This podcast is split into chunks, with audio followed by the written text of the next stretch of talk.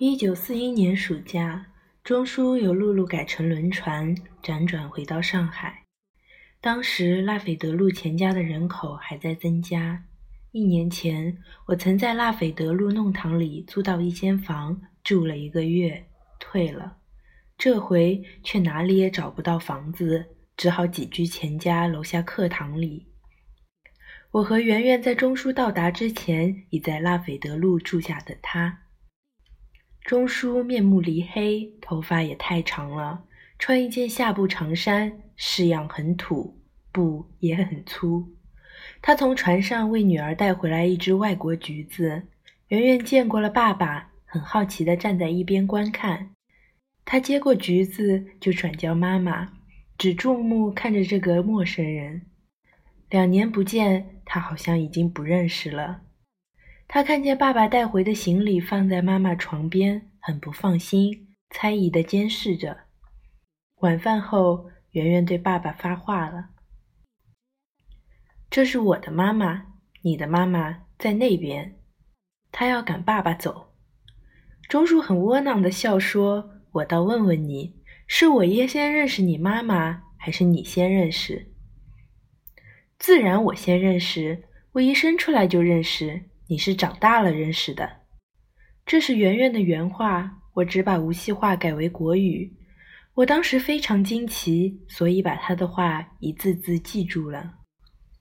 钟叔悄悄地在他耳边说了一句话，圆圆立即感化了似的，和爸爸非常友好，妈妈都退居第二了。圆圆始终和爸爸最哥们。钟叔说的什么话，我当时没问，以后也没想到问。现在已没人可问，他是否说你一生出来我就认识你？是否说你是我的女儿？是否说我是你的爸爸？我们三个人中间，我是最笨的一个。钟叔究竟说了什么话，一下子就赢得了女儿的友情？我猜不出来，只好存疑，只好永远是个谜了。反正他们两个立即成了好朋友。他和爸爸一起玩笑，一起淘气，一起吵闹。从前，圆圆在拉斐德路乖得出奇。自从爸爸回来，圆圆不乖了，和爸爸没大没小的玩闹，简直变了个样。他那时虚岁五岁，实足年龄是四岁零两三个月。他向来只有人疼他，有人管他，教他，却从来没有一个一同淘气玩耍的伴儿。圆圆去世，六十岁还欠两个多月。去世前一两个月，他躺在病床上，还在写我们仨。第一节就是爸爸逗我玩。现在我把他的记事附在卷末。钟书这次回上海，只准备度个暑假。他已获悉清华决意聘他回校，消息也许是吴碧老师传的。所以，钟书已辞去蓝田的职务，准备再回西南联大。淮剧师存一九四一年有《又将入滇创念若曲》一诗，据清华大学存档，一九四一年三月四日，确有聘请钱钟书回校的记录。据吴碧日记，系里通过决议请钟书回校任教，是一九四零年十一月六日的事。日记上说。既知者明示反对，但足通过。钟书并不知道有既知者明示反对，也不知道当时的系主任是陈福田。陈福田是华侨，对祖国文化欠根底。钟书在校时，他不过是外语系的一位教师，远不是什么主任。钟书从不称陈福田先生或陈福田，只称 F.T。他和 F.T。从无交往。钟书满以为不日就会收到清华的聘约，他痴汉等婆娘似的，一等再等，清华杳无消息。钟书的二弟已携妻子儿女到外地就职，钟书的妹妹已到爹爹身边去，钟书还在等待清华的聘书。我问钟书是不是弄错了，清华并没有聘你回校。看样子他是错了。钟书踌躇说：“袁同理曾和他有约，如不便入内地，可到中央图书馆任职。我不知钟书是否给袁同理去过信。钟书后来曾告诉我，叶先生对袁同理说他骄傲，但我也不知有何根据。反正清华和袁同理都杳无音信。快开学了，钟书觉得两处落空，有失业的危险。他的好友陈林瑞当时任暨南大学英文系主任，钟书就向陈林瑞求职。陈说：“正好系里都对孙大宇不满，你来了就顶了他。”钟书只闻孙大宇之名，并不相识。但是他绝不肯夺取别人的职位，所以一口拒绝了。他接受了我爸爸让给他的正旦女校两个钟点的课。十月左右，陈福田先生有事来上海，他以清华大学外文系主任的身份，亲来聘请钱钟书回校。清华既已决定聘钱钟书回校，聘书早该寄出了，迟迟不发，显然是不欢迎他。既然不受欢迎，何苦挨上去自讨没趣呢？钟书这一辈子受到的排挤不算少，他从不和对方争执，总是乖乖的退让。他客客气气的辞谢了聘请，陈福田完成任务就走了，他们没谈几句话。我们几居腊斐德路钱家，一住就是八年。爹爹经常有家信，信总是写给小儿子的，每信必夸他持家奉母。自从钟书回上海，持家奉母之外，又多了福兄两字。钟书又何须弟弟福呢？爹爹既这么说，他也认了。他肯委屈，能忍耐；圆圆也肯委屈，能忍耐。我觉得他们都像我婆婆。我那时以为阔小姐补习到高中毕业，把她介绍给我认识的一位大学助教了。珍珠港事变后，孤岛已沉没，振华分校也解散了。我接了另一个工作，做工部局半日小学的代课教师，薪水不薄，每月还有三斗白米。只是校址离家很远，我饭后赶去上课，困得在公交车上直打盹儿。我业余编写剧本，称心如意上演。我还在做小学教师呢。钟书和震旦女子文理学院的负责人方邓妈妈见面之后，校方立即为她增加了几个钟点。她随后收了一名拜门的学生。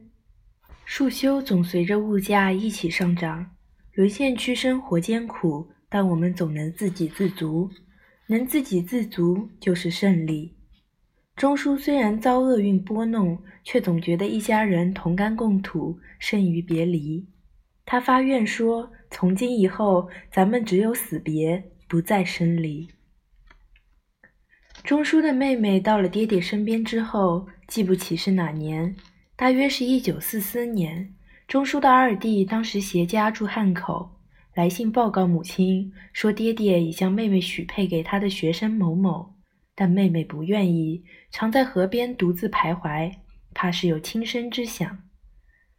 我婆婆最疼的就是小儿小女，一般传统家庭重男轻女，但钱家儿子极多，而女儿极少，女儿都是非常宝贝的。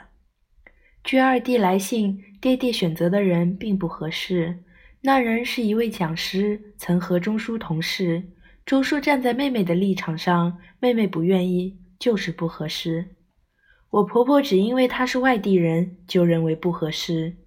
钟书的三弟已携带妻子儿女迁居苏州，三弟往来于苏州、上海之间，这时不在上海。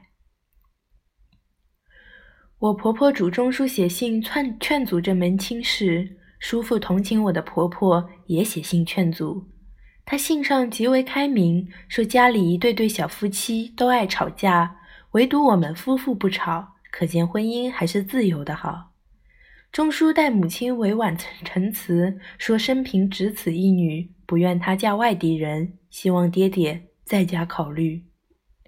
钟书私下又给妹妹写信给她打气，叫她抗拒。不料妹妹不敢自己违抗父亲，就拿出哥哥的信来代他说话。爹爹见信很恼火，他一意要为女儿选个好女婿，看中了这位品学兼优的讲师，认为在他培育之下必能成才。女儿嫁个书生，粗茶淡饭足矣，外地人又怎的？我记不清他回信是一封还是两封，只记得信上说楚安平是自由结婚的，只在闹离婚呢。又讥诮说现在做父母的要等待子女来教育的。爹爹和钟叔的信都是文言的绝妙好词，可惜我只能搓述，不免欠缺文采。不过我对各方的情绪都稍能了解。四婶婶最有幽默，笑弯了眼睛，私下对我说：“乖的没事，憨的又讨骂了。乖的指养志的弟弟，但他当时不在上海；憨的指钟叔，其实连乖的叔叔也挨滋儿了。”连累我也挨滋儿了。钟叔的妹妹乖乖的于一九四五年八月结了婚。我婆婆解放前夕到了我公公处，就一直和女儿女婿同住。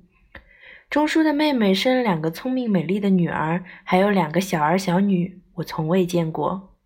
我爹爹一手操办的婚姻该算美满，不过这都是后话了。其实钟叔是爹爹最器重的儿子，爱之深则责之严，但严父的架势掩不过慈父的真情。钟叔虽然从小怕爹爹，父子之情还是很诚挚的。他很尊重爹爹，也很怜惜他。